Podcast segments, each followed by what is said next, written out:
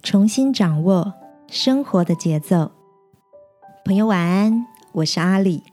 每周三晚上陪你睡前读点书。前几天，朋友 Michael 送了我一本书，书名叫《英国人这样过退休生活》。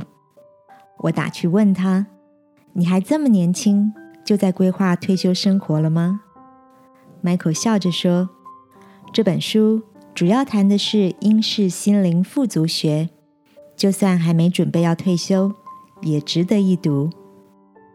作家井行庆子透过独到细腻的生活观察，在书中提出许多具有创意的实例，与读者们分享英国人如何运用有限的预算，经营出兼具品质与品味的优雅生活。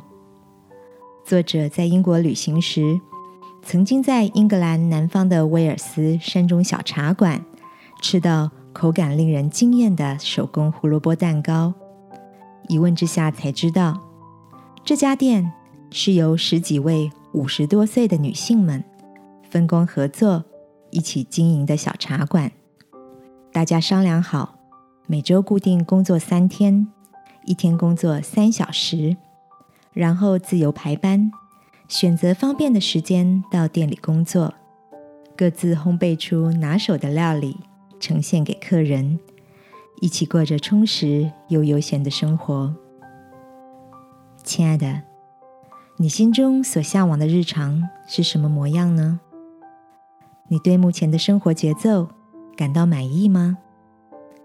记得圣经里有这样一段提醒：不要效法这个世界。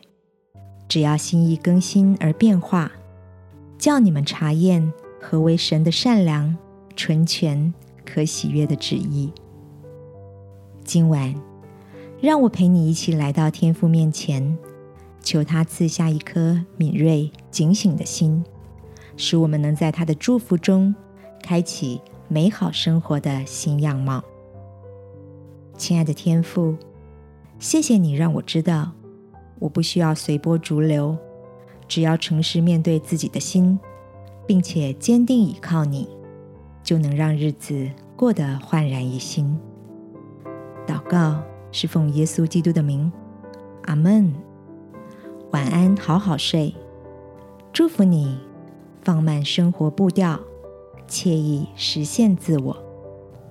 耶稣爱你，我也爱你。